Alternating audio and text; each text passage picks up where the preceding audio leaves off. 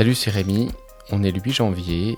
Je suis euh, dans le huitième jour de ce défi créatif. J'envoie avec un défi par jour, un podcast par jour sur janvier.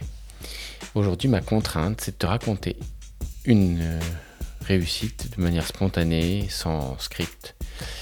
Et le thème que je voudrais partager, c'est euh, la construction de la maison dans laquelle j'enregistre ce podcast. C'est parti de la rencontre euh, voilà, avec nos, nos, amis et voisins, Aline et Vincent, qui ont vendu un, bout de terrain et on a été là pour, euh, pour l'acheter, pour ficeler cette affaire. Ça, a pris toute l'année 2019, le temps de passer chez le notaire. Et en décembre 2019, on a enfin été propriétaire d'un terrain sur lequel il y avait tout à faire. Alors c'est en Ardèche, on a ce qu'on appelle des failles ou des, murettes qui permettent de retenir la terre. Et hum, la maison est posée euh, adossée à, une de ces murettes et euh, on, a pris toute la, place sur à peu près 80 mètres carrés sur deux niveaux. Hum, ça a été un projet euh, familial. On est parti euh, de là, donc c'était décembre 2019. J'avais tout juste 40 ans. Et euh, c'est la première maison que j'ai été amené à construire. Avant, j'en avais rénové une et puis j'en avais construit pour d'autres personnes, mais personnellement, c'était la première. Et les valeurs euh, que je porte et que j'ai toujours défendues autour de l'écologie, eh ben là, c'était l'occasion euh, rêvée de, euh, faire, de mettre en application et de faire, voilà, en grandeur réelle, bah, ce que j'avais envie de transmettre. Et alors, ça a été aussi le chantier de donc de, la première fois euh, où, j'ai construit en, ossature bois. Ça, ça a été euh, une question qui a été mûrement réfléchie. Avec ma femme, on a trouvé une entreprise qui nous fabriquait les murs. Et, euh, et j'ai essayé de respecter au maximum ce que je pensais être juste au niveau de l'utilisation des, matériaux, des matériaux de bonne qualité, qui soit structurellement euh, intéressant, beau à regarder. Et euh, pour moi, ça a été euh, aussi une manière de tester mon organisation. J'ai travaillé en équipe avec des professionnels pour certaines tâches, puis pour le gros œuvre, j'ai travaillé avec un charpentier qui m'a aidé au niveau Gislin, au niveau de la grue, au niveau de, sa technique d'assemblage, on a... Moi, ça a été aussi un défi physique. Euh, j'avais jamais euh,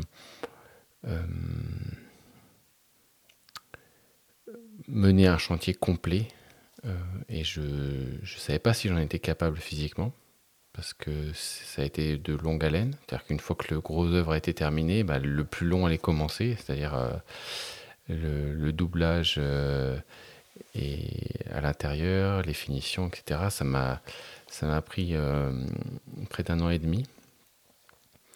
Donc la partie gros œuvre, finalement, on se rend compte que bah, de monter les murs, euh, de mettre un toit, de mettre hors d'eau, de poser les fenêtres, c'est finalement c'est même pas la moitié du travail. Et après, ce qui restait à faire à l'intérieur euh, m'a pris pas mal de temps. donc ça, ça m'a occupé tout 2000. 21 et pratiquement tout 2022. Hmm, ce que je voudrais te partager, c'est ben, pour moi cette euh, réussite, parce que je n'ai pas lâché. Euh, en famille, on a réussi euh, à, depuis les plans qu'on a fait avec ma femme et, fait mettre en en dépôt de permis de construire euh, par euh, Séverine, qui, était architecte dans un bureau d'études euh, à l'Argentière avec d'autres architectes. c'est quelqu'un que j'ai rencontré au moment où je suis arrivé en Ardèche, au, à mon début. Elle était déjà à travailler avec moi sur ce projet de 20 logements. Donc bah, c'est aussi un travail d'équipe et de confiance. Et on a pu, euh, depuis les plans, euh, bah, détailler tous les aspects bah, techniques d'un chantier, les aspects financiers. Euh, on n'a pas eu de surprise majeure, à part le fait que le terrain demandait à ce que les fondations soient, solidement ancrées avec des micro-pieux. Donc c'est la seule surprise qu'on a eue au niveau technique et financier sur ce chantier. Et j'ai pu mettre euh, bah, aussi à l'épreuve euh, ce que je voulais vivre, à savoir euh, bah, faire fonctionner ma tête au niveau de la conception et mes mains au niveau de la fabrication. Et, vibrer bah, au, rythme du chantier où il faut que ça avance régulièrement. pour faire ça, j'ai démissionné de, mon emploi au, au, sein de la menuiserie Cop au bois que j'avais fondée huit ans auparavant qui a continué avec euh, bah, mon associé Christian et puis euh, les, les, autres salariés de la, structure. Et moi, j'ai pris ce temps comme euh, congé sabbatique pour faire ben, ce, projet personnel qui est, j'allais dire, un projet pas d'une vie, mais en tout cas de la vie de ma famille qui avait besoin en fait de d'une maison neuve. mes enfants avaient grandi c'était un, besoin d'avoir aussi une un jardin, d'avoir une maison avec un extérieur. C'est la, principale motivation euh, de, de, passer d'une maison de, village à une maison avec un, extérieur. De trouver aussi un, terrain à construire, de, mettre l'énergie en fait dans ce projet. Pour moi, ça, c'était pas une évidence. Euh, après, on dit aussi que c'est, euh, il y a des moitié des gens qui construisent ou qui font des, projets de construction qui se séparent. Donc ça n'a pas été le cas. Donc on, a plusieurs réussites comme ça familiales qui, qui montrent que ben, euh, un projet euh, d'ampleur, euh, avec tout ce que ça suppose comme, comme ressources personnelles, financières, d'organisationnelles, de persévérance, eh ben, ça, peut être surmonté. C'est pas euh, quelque chose qui, euh, une fois qu'on sait où on veut aller, qu'on a le bon cap, euh, la, la voie se fait.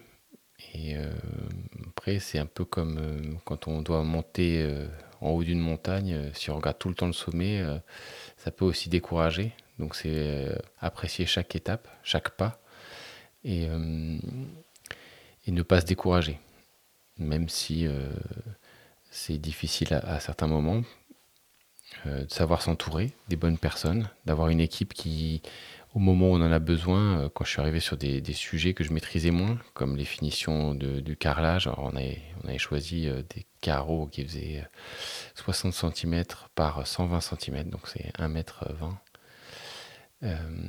les carreaux pesaient 15 kilos chacun. Euh, une fois collé, ça faisait plutôt 20 kilos.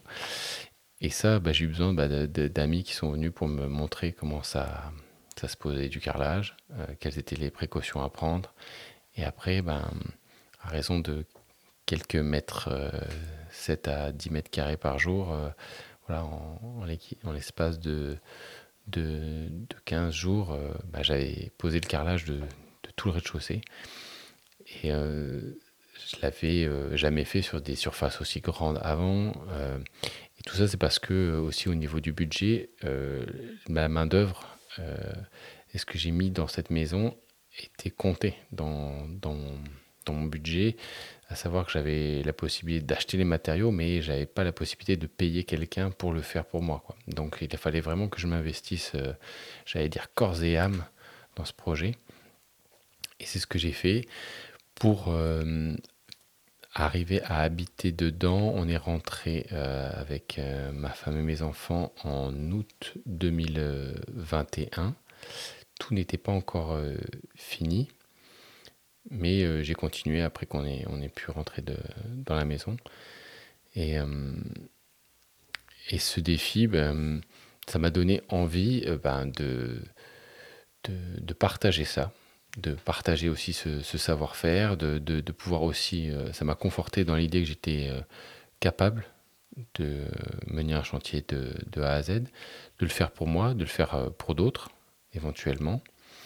Et puis, bah, ça m'a conforté aussi dans les compétences de menuiserie et d'agencement que je peux avoir euh, que j'avais euh, fait dans mon précédent emploi, mais euh, plutôt en tant qu'organisateur des, chantiers, supervision des travaux.